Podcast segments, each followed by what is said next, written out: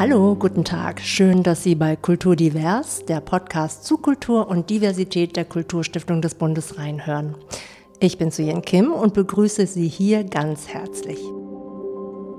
Diversitätsorientierte Öffnungsprozesse sind komplex, denn sie bedeuten nichts anderes als Veränderung, Transformation in etwas Neues, Fremdes, Ungewohntes.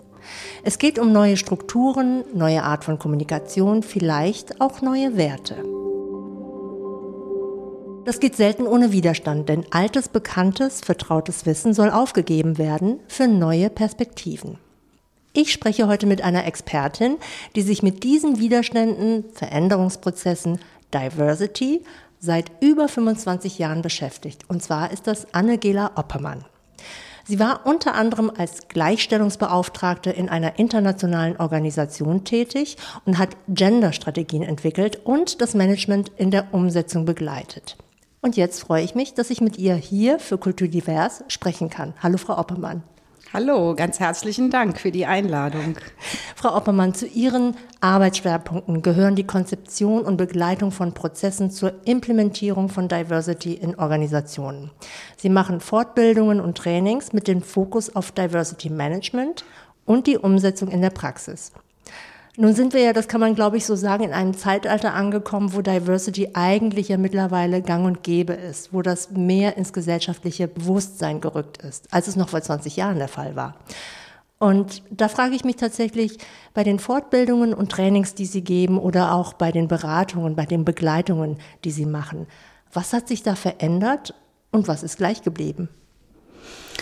Ja, interessante Frage. Ähm es hat sich das Bewusstsein durchaus äh, verändert und das Thema ist sehr viel mehr in die Öffentlichkeit geraten. Gleichzeitig beobachten wir aber auch, dass es durchaus eine Zunahme von Gegenbewegungen gibt. Also ähm, im Vergleich zu jetzt vor 20 Jahren gab es nicht diese so extremen Bestrebungen des Rechtsradikalismus und auch krasser Rassismus, äh, ja, verschiedenste Diskriminierungsformen, da sind die Konflikte sehr viel härter geworden. Oder auch offensichtlicher, das kommt dann auch noch dazu, kann ja durchaus sein, dass das ein sich selbst bedingendes Phänomen ist. Also je vielfältiger äh, die Gesellschaft sich aufstellt, desto mehr Reibungen gibt's dann auch. Mm, aber wir sehen das durchaus zwiespältig. Also einerseits gibt es Fortschritte, andererseits gibt es aber auch sehr kritische äh, Entwicklungen. Äh, es ist immer so ein Wechselspiel. Man kann also nicht sagen, dass es jetzt heute äh, deutlich besser ist als vor 20 Jahren. Man muss das schon ein bisschen differenziert sehen. Damit gesellschaftliche Vielfalt als etwas Wertvolles geschätzt wird, innerhalb von Unternehmen oder auch Institutionen, setzt das ja vor allen Dingen auch Diversity-Kompetenz voraus, die sich aus drei unabdingbaren Komponenten zusammensetzt, nämlich Diversity wollen, Wissen und Können. So gesehen klingt es so, als ließe sich Diversity-Kompetenz tatsächlich gut erlernen. Was aber ist, wenn einer dieser Kompetenzen fehlen oder weniger vorhanden ist? Sind dann Diversitätsprozesse überhaupt erfolgreich umsetzbar? Also diese drei Elemente, äh, in der Tat, äh, äh, daran kann man Diversity-Kompetenz messen. Mm, die sind aber nicht gleichgewichtig in ihrer Erforderlichkeit, wenn man da so sagen kann. Also ähm, die Grundlage ähm, für alles, was in dem Bereich Diversity, Menschenrechte ähm, eine Rolle spielt, ist erstmal die innere Haltung, die Werte.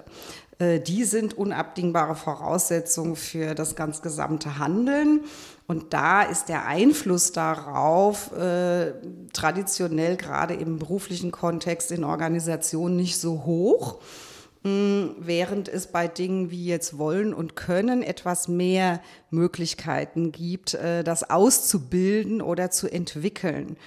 Mm, am meisten Möglichkeiten gibt es beim Wissen.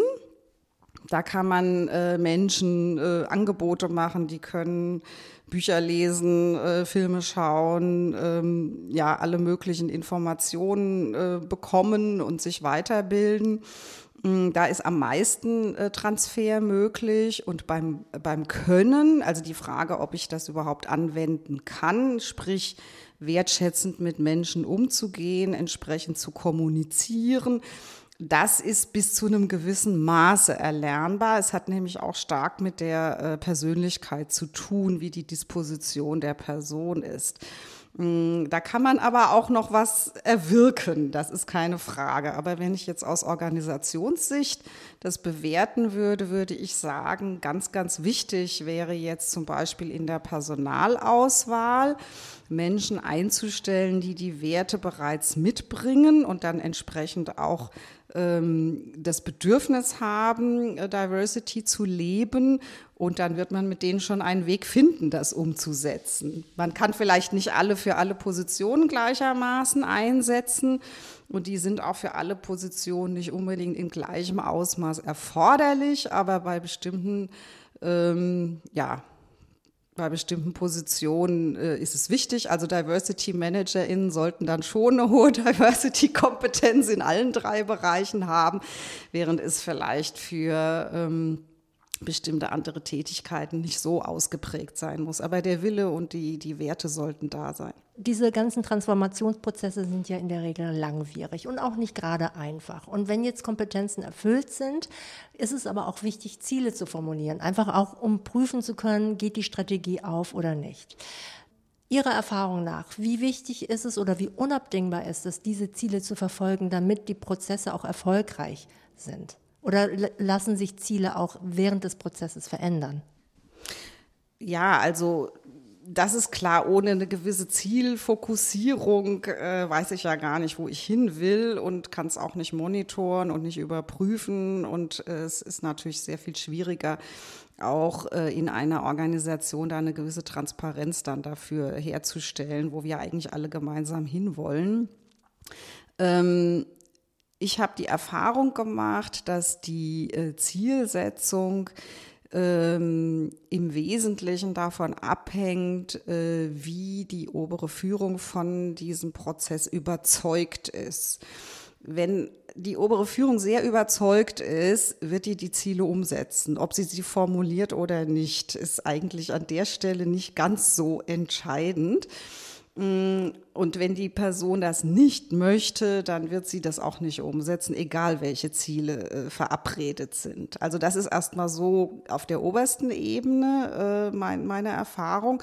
Und dann ist es natürlich wichtig, wenn ich dann das weiter runter betrachte äh, in der Hierarchieebene, alles unterhalb der oberen Führung ist natürlich sehr, sehr stark äh, fokussiert auf das, was die obere Führung von ihnen erwartet. Und wenn da keine Ziele vereinbart oder vorgegeben sind und das auch nicht ernsthaft äh, verfolgt wird, da machen die Mitarbeiter, haben ja einen sehr sehr feinen Sender dafür, was nur so dahingesagt ist und was wirklich gemeint ist. Äh, also wenn das nicht glaubwürdig rübergebracht wird, dann wird es auch schwierig, die gesamte Organisation auf, auf so ein Thema äh, einzuschwören oder da gemeinsam äh, substanzielle Ergebnisse zu erzielen. Da sprechen Sie schon ganz wichtige Dinge an, und zwar die unterschiedlichen Herangehensweisen. Es gibt ja die Methoden Top-Down oder Bottom-Up, Sie haben es ja schon angedeutet. Wie sehen Sie das bei Transformationsprozessen, die vor allen Dingen Diversität im Fokus haben? Gibt es da die eine Methode, die wirklich vielversprechende Erfolge bringt? Oder anders gefragt, was ist denn Ihr besonderer Ansatz und warum wählen Sie diesen? Also ich sehe das auf jeden Fall als zwingend sowohl top-down als auch bottom-up und zwar aus, aus äh, unterschiedlichen Gründen. Ähm, zum einen top-down, wie ich eben schon sagte, wenn die obere Führung da nicht eine klare Haltung und Zielsetzung hat, ähm, wird die Organisation nicht mitgehen. Also es wird schon einzelne Initiativen immer geben. Das äh, sehen wir relativ häufig, dass es sehr engagierte Leute gibt. Aber die Ressourcen sind begrenzt an einem Arbeitsplatz und äh, wenn, die, wenn die Prioritäten anders gelegt werden, dann ähm, gibt es wenig Aussicht, das Thema so zu betreiben, wie es eigentlich erforderlich. Das heißt, äh, eben, wie eben schon gesagt, diese obere Führung ist extrem entscheidend. Und da es aber auch um ein Konzept geht, wo es um ein Miteinander geht, um Kultur, um Werte, wie sie in einer Organisation gelebt werden, geht es logischerweise nicht ohne die Mitarbeitenden, äh, die ja am Ende die Organisation ausmachen und die Unternehmenskultur. Mm, und an der Stelle ist es wirklich sehr, sehr wichtig, möglichst alle ins Boot zu holen und mitzunehmen und da abzuholen, wo sie stehen und äh, ein gemeinsames Bild davon äh, herzustellen, worum es eigentlich geht und wo wir alle hinwollen. Das heißt also, ein ausgewogener Mix aus beiden Methoden ist erforderlich. Auf jeden Fall, ja, auf jeden Fall, weil wir gehen ja davon aus, dass äh, Mitarbeitende nicht unbedingt alle automatisch wissen auch, was Diversity ist oder äh, sich mit Diskriminierung vielleicht gar nicht so intensiv beschäftigt haben. Und wenn ich möchte, dass eine Organisation insgesamt an, an der Stelle weiterkommt, dann äh, müssen schon alle mitgenommen werden, sonst bleibt das so punktuell. Also dann gibt es keine substanzielle Veränderung. Kommen wir zum Thema Personal. Sie hatten ja vorhin schon das Stichwort geliefert. Sie sind ja auch Personalerin. Was gibt es denn für gute Strategien, vielleicht auch Best Practices aus Ihrer Erfahrung, um ein möglichst diverses Personal zu gewinnen? Und glauben Sie, dass es für den Kulturbereich, und darum geht es ja hier in dem 360-Grad-Programm, was von der Kulturstiftung gefördert wird, gibt es da besondere Charakteristika und Herausforderungen gerade für den Kulturbereich oder sind die eigentlich alle recht ähnlich für die verschiedenen Branchen? Hm. Also Personal ist erstmal ein Thema, hm, was schon sehr äh, allgemein gleichartig ist. Äh, es ist halt sehr stark ja auch geprägt äh, von Regularien und Arbeitsrecht und Prozeduren. Äh, von daher ist es schon von der Methodik her etwas, was man auf alle Unternehmen erstmal ähnlich übertragen kann. Ähm, worin es sich unterscheidet, ist natürlich dann am Ende äh, klar die Branche, also worum geht es und welche Ansprachen muss ich wählen, um dann entsprechend die, die Interessierten ähm, zu anzusprechen in, in angemessener Weise. Ähm, am entscheidendsten ist es, glaube ich, das Thema nicht isoliert als Personalthema zu sehen, sondern immer die, äh, das Angebot der Organisation äh, mitzudenken. Also es nützt nichts, wenn ich meine Produkte, nenne ich das jetzt mal, das wären in dem Fall äh, kulturelle Angebote, ähm, wenn ich die einfach beibehalte und dann sage so, und für diese kulturellen Angebote suche ich jetzt diversere Menschen. Also das funktioniert auf keinen Fall, sondern ich muss schon auch an die Substanz des Unternehmens, an die ähm, an die an die Dienstleistungen und Angebote, äh, die kritisch äh, äh hinterfragen und da auch schauen, inwieweit diese Angebote für bestimmte äh, das ist natürlich das Unternehmenssprech, Kundengruppen, ja, oder in dem Fall Bürgerinnengruppen, die diese kulturellen Veranstaltungen besuchen, inwieweit die denn mit diesen Angeboten erreicht werden. Und dann ergibt sich so eine Art Regelkreis. Äh, wenn ich feststelle, hm, es ist jetzt ein sehr äh, ähm, konventionelles, sage ich jetzt mal, bildungsbürgerliches Kulturangebot, was sehr gerne von ähm, weißen deutschen Mittelschichtspersonen in Anspruch genommen wird. Äh, und für diese Produkte suche ich mir dann auch entsprechende SchauspielerInnen oder, oder äh, DienstleisterInnen, die dieses kulturelle Angebot oder KünstlerInnen, die das dann erstellen. Dann ist das eben ein sich selbst verstärkendes System. Und wenn ich das Ganze diverser gestalten will, äh, muss ich mich fragen, welches äh, kulturelle Angebot brauche ich denn, um andere Zielgruppen anzusprechen, die vielleicht bisher unterrepräsentiert äh, sind. Und dann komme ich auf die Idee zu sagen, okay, wie kann ich denn diese Perspektive überhaupt bei der Entwicklung der kulturellen Veranstaltungen ähm, einbeziehen. Wenn ich die Menschen dafür nicht habe, die diese Perspektiven nicht haben, äh, dann wird es mir schwerfallen, entsprechend passgenaue Angebote auch äh, zu erstellen. Also auch da ist es ein Regelkreis, immer zu gucken, ähm, welche Perspektiven habe ich denn schon bei der Konzeptionierung von Kulturveranstaltungen Und dann komme ich automatisch darauf zu sagen, gut, ich muss bestimmte Perspektiven einbeziehen, ich muss vielleicht auch bestimmte Communities einbeziehen. Und dann äh, wird eine Geschichte, darum geht es ja ganz oft bei Kultur, eine Geschichte wird dann eben aus einer anderen Perspektive erzählt, als es, als es so bisher üblich war. Und dafür brauche ich dann auch wieder andere Personen, die diese Perspektive mitbringen. Also von daher geht es immer um ein Wechselspiel zwischen dem Angebot, denen, die das Angebot nutzen sollen oder wollen und denen, die das dann entsprechend sich ausdenken und konzipieren. Bei Diversität geht es ja nicht nur darum, innerhalb eines Unternehmens oder einer Organisation die bestehende Lebenswelt in die Arbeitskultur zu integrieren oder mitzudenken und umzusetzen, sondern vor allem auch erst einmal darum, an der Haltung der Mitarbeitenden zu rütteln. Bei manchen mehr und bei manchen weniger. Und da wird es dann auch schon mal persönlich und kann auch schmerzhaft werden. Aus Ihrer Erfahrung, welches sind denn die größten Vorbehalte oder auch Hindernisse und wie kann man Menschen bei diesen Diversitätsprozessen am besten mitnehmen? Mm, also je nach, je nach Branche auch so ein bisschen. Ich glaube, was, was äh, mir bis jetzt am meisten begegnet ist, ähm, ist das Selbstbild, ich diskriminiere ja nicht. Also das ist sehr, sehr verbreitet ist auch eigentlich erstmal eine ganz sympathische Äußerung, weil es ja eine gewisse Werterhaltung darstellt. Von daher äh, ist es ja schon mal besser, als wenn jemand sagt, nee, also bestimmte Personengruppen gefallen mir nicht und deswegen äh, äh schließe ich die gerne aus, sondern vom Selbstbild her äh, sind die meisten äh, Menschen ja doch eher der, der Auffassung, äh, Menschenrechte sind äh, wichtig, Gleichbehandlung ist wichtig. Und äh, deswegen ist ein, das Thema stellt dieses Selbstbild in Frage.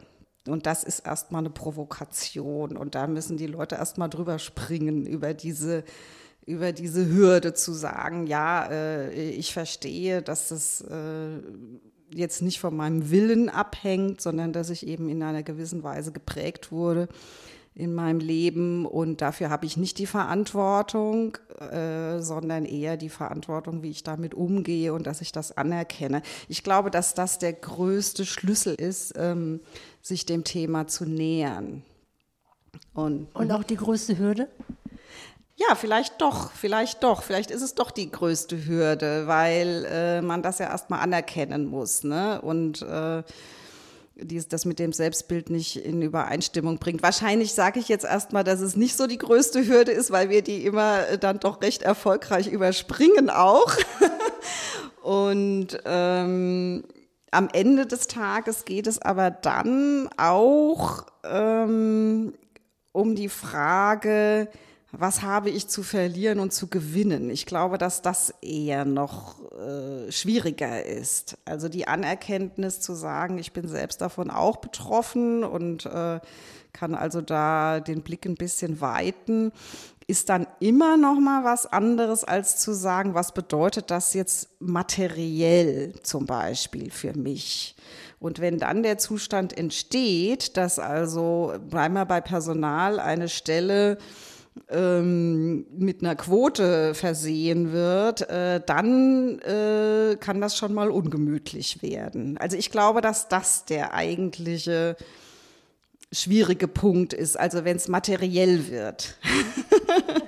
Ihr Job ist es ja eigentlich Tag ein, Tag aus, für mehr Diversität zu sensibilisieren oder überhaupt für das Thema Diversität zu sensibilisieren und auch da wach zu rütteln. Gibt es da Unterschiede bei Wirtschaftsunternehmen, Verbänden, öffentliche Verwaltung, Kultureinrichtungen und wenn ja, wie sehen diese aus? Also ich glaube, dass die ähm, gemeinnützigen Organisationen, würde ich jetzt mal nennen, dass die mh, mm, teilweise sich selbst im Weg stehen, weil das auch da auf Organisationsebene nicht zu ihrem Selbstbild passt. Also eine so nach dem Motto, wir sind doch sowieso schon gut, wie sollten wir denn schlecht sein? Ja, also das, das ist für die dann nicht vorstellbar. Ich glaube, dass das so der, der entscheidende Punkt ist. Ne? Also das, was auf individueller Ebene stattfindet, ich bin doch gut, ich, ich will doch das Richtige, ist ja auf Organisationsebene genauso gegeben. Das heißt, ich habe ein gewisses gemeinnütziges Ziel, vielleicht ist dann auch Menschenrechte irgendwo im Titel oder ne, auf jeden Fall Gemeinnützigkeit. Und dann zu sagen, wir als Organisation haben da ein Thema, wie alle anderen Organisationen auch, äh, das ist nicht unbedingt selbstverständlich. Und äh, da gibt's also so, ja, das sind auch, ist auch eine Form des Widerstands, eher so ein, so ein kollektiver Organisationswiderstand.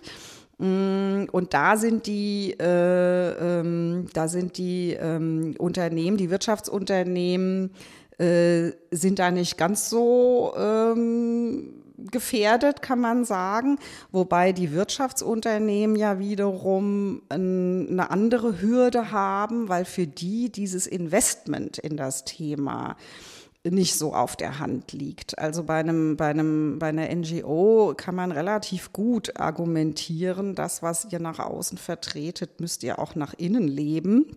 Sonst macht ihr euch unglaubwürdig, während es bei einem Wirtschaftsunternehmen dann am Ende schon äh, um, um die Frage geht, äh, rechnet sich das? Ne? Und äh, da ist die Frage, wie viel Energie will ich da reinsetzen und wie stark will ich da auch einen menschenrechtsorientierten Ansatz äh, verfolgen oder inwieweit wird Diversity eher als ähm, äh, nutzenorientierter Ansatz verstanden, was ja leider in Deutschland sehr verbreitet ist. Es sei denn, dass äh, die Wirtschaftlichkeit eine Rolle spielt. Ne? Wenn man als Unternehmen sich international aufstellen will und auch tatsächlich ein internationales Team haben will und sich dann mit dem Thema auseinandersetzen muss. Äh, ja, also äh, das ist auch der Ansatz gewesen, der ja sehr lange Jahre ursprünglich von der Charta der Vielfalt ja stark forciert wurde, wo wir wiederum als äh, Verein Eine Welt der Vielfalt, ich bin ja auch bei Eine Welt der Vielfalt im, im, im Vorstand, wo wir wirklich lange Jahre auch gegenarbeiten, weil am Ende des Tages, wenn ich diesen Nutzenaspekt nach vorne stelle, müsste ich ja auch zu dem Schluss kommen, dass eine homogene weiße deutsche Gruppe, wenn die jetzt den größten Nutzen erbringt, dass ich dann gut beraten bin, äh, eine homogene weiße deutsche Gruppe äh, anzustellen, ja, was ja äh, durchaus wirtschaftlich Sinn machen kann. Aber das widerspricht halt dann diesem menschenrechtlichen Ansatz. Und da verläuft eine Linie, die leider jetzt in den letzten Jahrzehnten sehr stark eben in diese Nutzenrichtung äh, äh, interpretiert wurde und erst in den letzten wenigen Jahren gibt es da einen Schwenk hinzu, dass es ein Antidiskriminierungsansatz ist, ursprünglich aus den USA, was am Anfang bei der Einführung etwas äh, unter den Tisch gefallen ist. und natürlich hat es den Nutzen, das ist, das steht außer Frage. Aber äh, ja, nur auf diesen Nutzen zu schauen, das wäre etwas fatal dann. Wie ist denn aus Ihrer Sicht der aktuelle Status quo in der Arbeitswelt oder auch gesellschaftlich betrachtet? Wo stehen wir gerade beim Thema Diversity? Oh, das ist jetzt eine sehr große Frage. das ist eine sehr große Frage. Also ich ähm, mh, mm, schwierig. Also ich bin jetzt auch keine Arbeitsmarktwissenschaftlerin. Äh, ich beobachte nur jetzt in dem Feld, in dem ich unterwegs bin, dass es durchaus äh, Öffnungen gibt. Also der Bereich äh, Gender ist ja schon ein bisschen älter. Man kriegt jetzt so nach und nach mit bei bestimmten Ebenen, insbesondere jetzt sowas wie öffentlich-rechtlicher Rundfunk oder so. Da bemerke ich persönlich zumindest, dass da durchaus jetzt auch mal verstärkt äh, Frauen als Hauptdarstellerinnen in, in, in wichtigen Rollen dargestellt werden, dass eine gewisse Vielfalt auch bei den äh, Hauptamtlichen zu, zu betrachten ist. Und das gleiche Phänomen kommt jetzt seit geraumer Zeit auch mit dem Thema ähm, ethnische Herkunft, Hautfarbe, also jetzt aus den AGG-Kriterien hergenommen, familiäre Migrationsgeschichte, ähm, sehe ich auch mehr Vielfalt, äh, gleichzeitig ähm, ähm, würde das bei mir jetzt nicht erzeugen, dass ich denke, es geht alles in eine super gute Richtung, weil eben andere Aspekte auch nach wie vor fehlen. Und das sind eigentlich auch noch nicht so richtig flächendeckende Phänomene. Also es gibt sehr viel so, ähm, ja, optisch würde ich das jetzt mal benennen. also eine gewisse Vielfalt, äh, die sichtbar wird, aber ob das jetzt substanziell dazu führt von der Haltung her, dass kein Rassismus mehr vorkommt oder kein Sexismus. Also so weit würde ich auf keinen Fall gehen. Und dann gibt es natürlich viele Aspekte, die nach wie vor äh, wirklich sehr stark unterrepräsentiert sind, wie das Thema Behinderung. Also da wird im Moment sehr wenig drüber geredet, was äh, auch in gewisser Weise nachvollziehbar ist, weil andere Diversity-Aspekte jetzt stärker im Vordergrund stehen ähm, oder so etwas wie soziale, soziale Herkunft, sozialer Status ist auch wirklich sehr unterrepräsentiert. Das sind so zwei Dinge, die mir ad hoc einfallen im Bereich äh, äh, sexuelle Orientierung. Äh, da habe ich auch den Eindruck, dass es eher vorangeht. Ähm, da gibt es ja auch gesetzliche Änderungen, die da äh, in die Richtung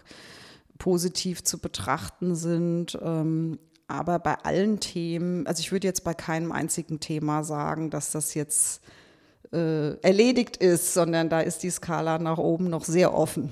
Ja, es gibt noch viel zu tun, auf jeden Fall. Jetzt haben Sie gerade schon angedeutet, gesetzliche Änderungen gab es halt, da sprechen Sie die Politik an. Und bei 360 Grad geht es ja um Diversitätsprozesse in Kultureinrichtungen.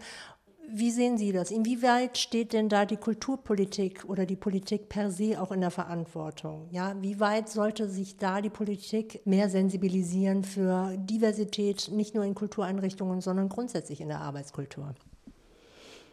Also erstmal würde ich davon ausgehen, dass alles, was staatlich gefördert ist, und das ist ja ein sehr großen Teil äh, des Kulturbereiches, dass da natürlich eine ganz besondere Verpflichtung besteht. Also da die Möglichkeiten auszunutzen und entsprechend einzuwirken, mh, mm, dass eben Kulturangebote äh, auch wirklich verschiedensten Bevölkerungsgruppen zugutekommen und dass das nicht äh, ein, ein Privileg ist für bestimmte Personengruppen, die ohnehin schon privilegiert sind, sich einen eigenen Zugang zu schaffen. Also das glaube ich, das, das äh, liegt auf der Hand. Also wenn man sagt, es geht um öffentliche Gelder, es geht um Mittel, ähm, dass da besonderer Augenmerk draufgelegt werden sollte, äh, dass eben bisher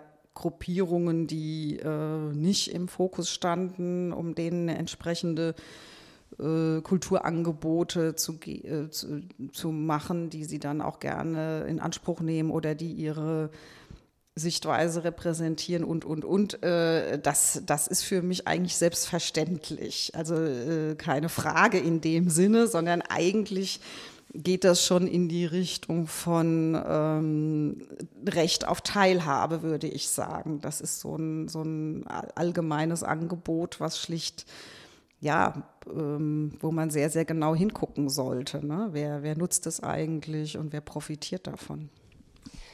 Da würde ich aber gerne nochmal nachhaken, weil ich meine, das eine ist, das sind öffentlich geförderte Einrichtungen, die per se schon verpflichtet wären oder sein sollten, für Teilhabe zu sorgen. Nur der Punkt ist ja der, und da, darauf zielte meine Frage auch, inwieweit sollte die Politik da tatsächlich auch per Gesetz vielleicht einfach auch das verankern, ja, dass einfach von vornherein das vorgegeben ist, wie zum Beispiel das Recht auf gleichgeschlechtliche Eheschließung. Wäre das denkbar oder wäre das eine Chance, dass man sagt, okay, vielleicht würde es bestimmte Prozesse beschleunigen, wenn per Gesetz, per Politik bestimmte Dinge festgelegt würden? Also das ist jetzt so eine Grunderkenntnis äh, aus dem ganzen Antidiskriminierungs- und Diversity-Bereich, dass es ohne Regularien eigentlich kaum Fortschritt gibt.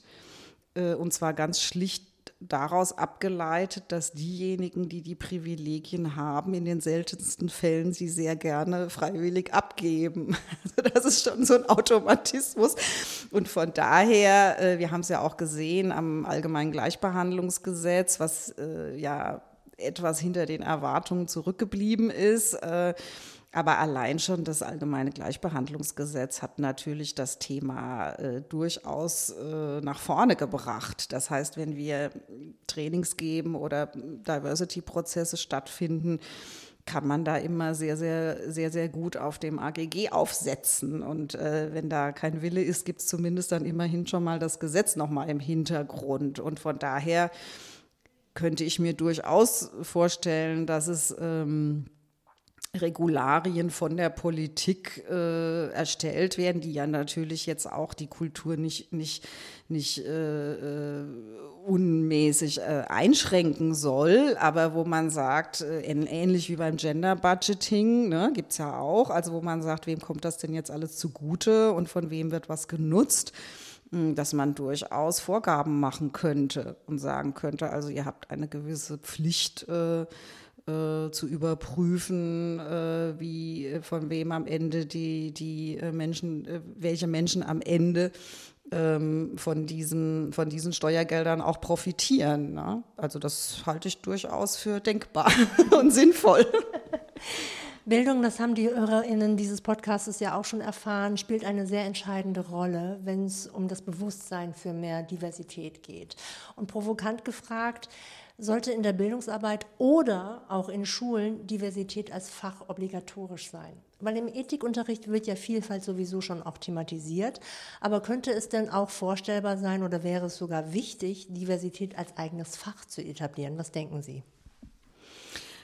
Also Fach äh, wüsste ich jetzt nicht unbedingt aber ich kann das unterstützen, dass es eigentlich ein Bestandteil äh, der Bildung und Ausbildung zwingend sein sollte. Mm, ich kann auf jeden Fall sagen, dass es äußerst hilfreich ist, wenn äh, in Schulen ähm, oder bei Ausbildungen generell ähm, da diese, dieses Konzept überhaupt vermittelt wird und damit auch aktiv gearbeitet wird. Also es findet ja auch sehr viel Diskriminierung in Schulen statt. Mm, und ähm, das ist auch ja, also unabdingbar, dass da ein gewisses Minimum an, an Kenntnissen und Sensibilisierung stattfindet. Ja, also ist für mich außer Frage. In, in Organisationen ist es ja so, dass diese Diversity-Kompetenz äh, auch nicht unbedingt nur ähm, ein, ein, ein Wertethema ist von Menschenrechten, sondern durchaus auch als wirklich wesentlicher Bestandteil von Managementkompetenz verstanden werden sollte. Also so wie es eigentlich für alle absolut selbstverständlich ist, dass Führungskräfte irgendwann mal ein Kommunikationsseminar äh, besuchen und äh, die entsprechenden Konzepte kennenlernen. Ähm, äh, in diesen, in diesen Führungskräftefortbildungen wäre das auf jeden Fall auch ein, ein zwingendes zwingende äh, Einheit, äh, mal zwei Tage sich mit dem Thema Diversity zu beschäftigen. Also das ist für mich eigentlich liegt auf der Hand. Das ist ja schon eine kleine Vision. Gehen wir noch ein bisschen weiter und kommen zu der letzten Frage, und zwar eine Frage an Sie als Visionärin. Wie lässt sich denn die Gesellschaft per se mitnehmen bei Diversitätsthemen? Okay. Ähm also ich glaube vor allem durch äh, Erleben, durch Begegnungen, durch Dialoge, durch gemeinsame ähm, ja, gemeinsame Aktivitäten, also wo Menschen in Austausch miteinander kommen und wo sie auch ähm, sehen, dass man mit einer, äh, in einer vielfältigen Gesellschaft sehr viel selbst auch an, an Erfüllung äh, erleben kann. Also in der eigenen Persönlichkeitsentwicklung, äh, man wird ja immer auch gespiegelt ne, von außen, also von denen, die nicht so sind wie ich. Und dann sehe ich, aha, da ist ja jemand irgendwie, vielleicht an der Stelle genauso wie ich, aber an anderer Stelle anders als ich. Und diese menschliche Begegnung, die glaube ich, ist, ist äh, so ein bisschen der, ja, der, der Treiber oder das, was, was Leute befriedigen und beglücken kann. Das ist so meine Idee. Aber das kann nicht passieren ohne entsprechende ähm, Rahmenbedingungen der Gesellschaft, der Politik. Also von alleine, klar passiert das auch von alleine, wahrscheinlich auch mehr, als wir so wahrnehmen vielleicht. Mm, aber jetzt nur aufs Individuum zu setzen, das wäre mir zu wenig. Also es muss schon auch ein aktives äh, Ermöglichen äh, geben äh, und auch Vorgehen gegen Diskriminierung, ganz klar. Also dass da gar keine ähm, ja, dass das eben nicht einfach nur äh, der, dem, dem, der Bevölkerung überlassen wird, sondern dass da durchaus auch Regulative erforderlich sind. Aber ich glaube, ich würde sehr auf die Begegnung äh, setzen und die, und die Erfahrung zu machen, dass eben eine bestimmte Begegnung auch äh, sehr beglückend ist. Frau Oppermann, ich danke Ihnen sehr für das Gespräch. Wir sind am Ende angekommen. Das war sehr aufschlussreich und ich wünsche Ihnen alles Gute. Ja, ich bedanke mich auch und wünsche Ihnen auch alles Gute. Dankeschön.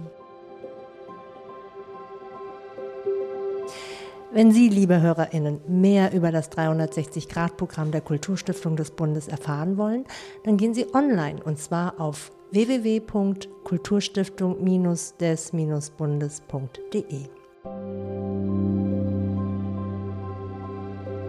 Schön, dass Sie bei diesem Podcast wieder dabei waren, dass Sie treu sind und vielleicht haben Sie ihn ja auch gerade erst entdeckt, das kann ja auch gut sein und ich lade Sie herzlich ein, auch beim nächsten Mal Kulturdivers einzuschalten. Ich danke Ihnen herzlich. Mein Name ist Suyen Kim. Ich sage Tschüss, bis zum nächsten Mal und bleiben Sie aufgeschlossen.